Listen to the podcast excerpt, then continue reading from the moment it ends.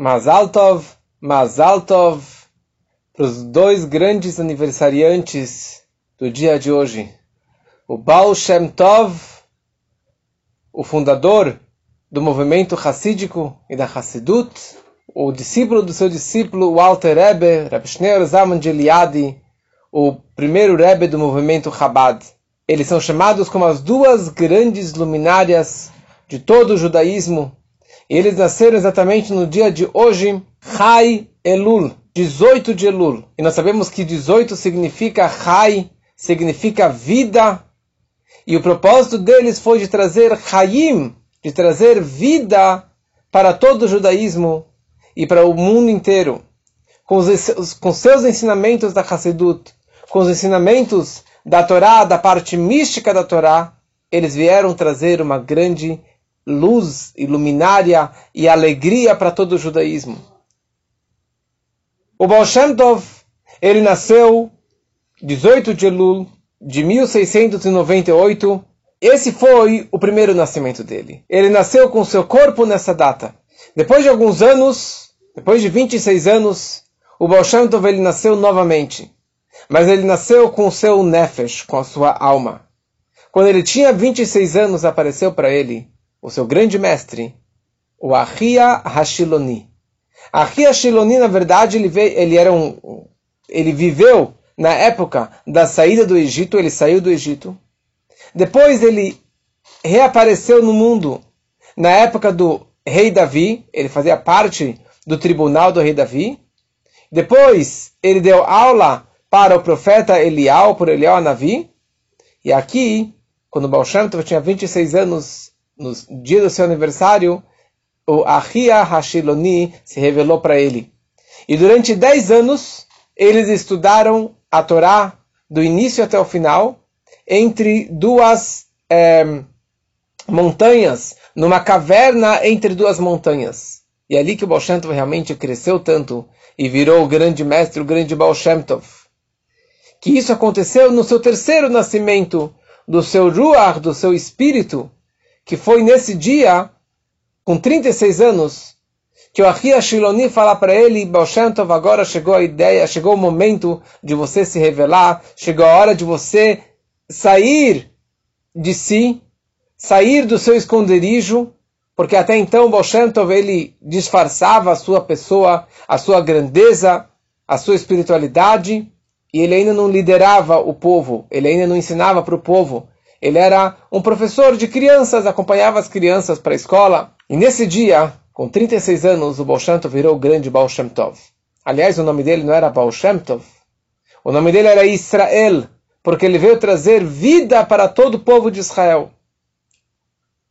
Baal Shem Tov era um apelido que existia no passado para um, um tipo um curadeiro, uma pessoa que trazia cura para as pessoas.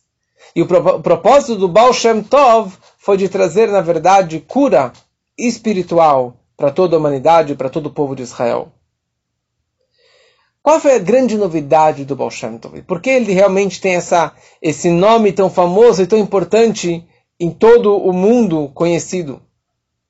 O Baal Shem Tov, a primeira coisa, ele fundou o Hassidut. A Hassidut veio trazer um, ao público o acesso à mística, o Zohar, a Kabbalah, que estava fora de acesso para toda a grande massa, a grande maioria das pessoas não estudavam a mística e a Kabbalah, e o Boshan estava criando a Hassedut, ele adaptou todos esses assuntos tão profundos com palavras simples, que qualquer pessoa possa estudar e captar.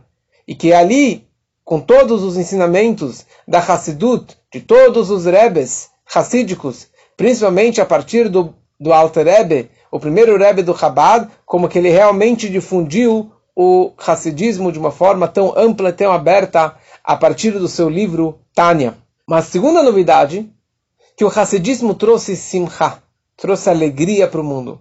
Até então não tinha tanta alegria, o, o judaísmo era mais seco, sem tanta empolgação. E o Bolshanto veio nos ensinar uma frase que a Torá descreve essa semana, que a alegria é a coisa mais importante. Servir a Deus com alegria. Essa que foi a grande novidade do Bolshanto, e por isso que os Hasidim dele, eles tinham esse apelido como Der Freilecher, os felizes, os animados, com as festas, com alegria, com dança, com Lechaim. E o Baal Shem Tov, ele quebrou uma barreira que havia entre os eruditos e o povão. Existia uma barreira que tinha os sábios e tinha o povão ignorante, o sapateiro, o carpinteiro, o pedreiro, e eles não se assimilavam, não se conectavam, e os sábios não olhavam para baixo. E o Baal Shem Tov, ele, contra toda a, a comunidade, ele foi dar um abraço para aquele ferreiro e falou para ele: faça um Shema Israel, faça uma reza, porque a tua reza para Deus é extremamente pura e elevada, e de certa forma mais elevada do que o grande sábio, do que o grande erudito. E assim ele foi aproximando cada pessoa e pessoa, e incentivava sempre que as pessoas agradecessem a Deus e louvassem a Deus, cada um da sua forma e maneira. Ele perguntava como vai para que as pessoas é, é, é, respondessem, graças a Deus, está tudo em ordem, Deus está dando leite para a vaca e assim por diante. E mais uma novidade que o Baal ele fez é de aprender de tudo o que acontece na vida, de tudo que nós vemos e nós enxergamos, nós podemos aprender uma lição para a nossa vida. E assim, em diversas situações, aconteceu isso. Uma certa vez, tinha um judeu que era um Hassid, era um discípulo do Baal Tov, mas era um daqueles mais simples que ele aproximou. E o nome dele era Reb Koppel. Koppel era o nome dele. E o apelido dele era Reb Koppel Shiviti.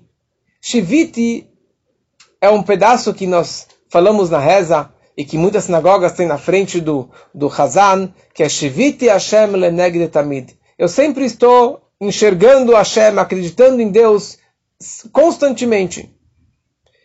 Por quê? Porque ele era uma pessoa tão honesta e todo mundo confiava tanto nele.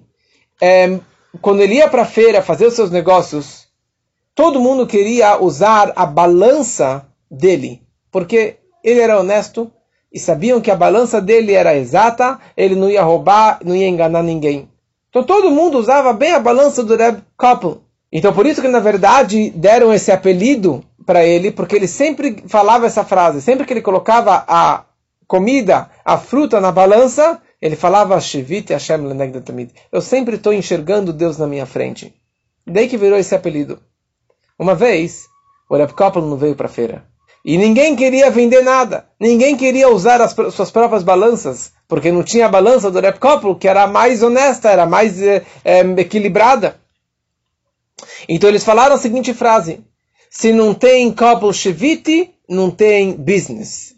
Se não tem o couple shiviti, não vai ter nenhum negócio aqui na feira. E na prática eles não fizeram nenhum negócio. Quando Boshanto ficou sabendo dessa frase que falaram sobre ele, o Boshanto disse que quando falta o shiviti, se, se falta a fé em Deus, se falta você enxergar e acreditar em Deus constantemente, então não tem business não tem negócio, não tem nenhuma outra forma de você viver com Deus no dia a dia. Se você não enxerga e não acredita em Deus, não tem como você realmente fazer nenhum negócio. A base de tudo é você acreditar em Deus. Então aqui, na verdade, é uma história que descreve o Baal Shem Tov com um judeu simples, uma pessoa simples, a fé pura que ele tinha. E o Baal Tov aprendendo uma lição de vida desta pessoa.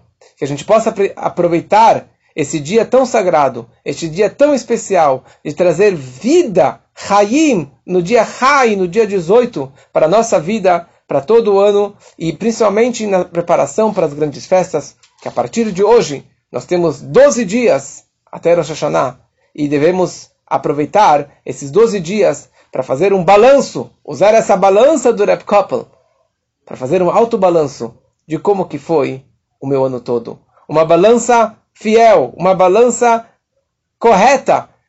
Como que realmente eu me comportei o ano passado, no mês de Tishrei.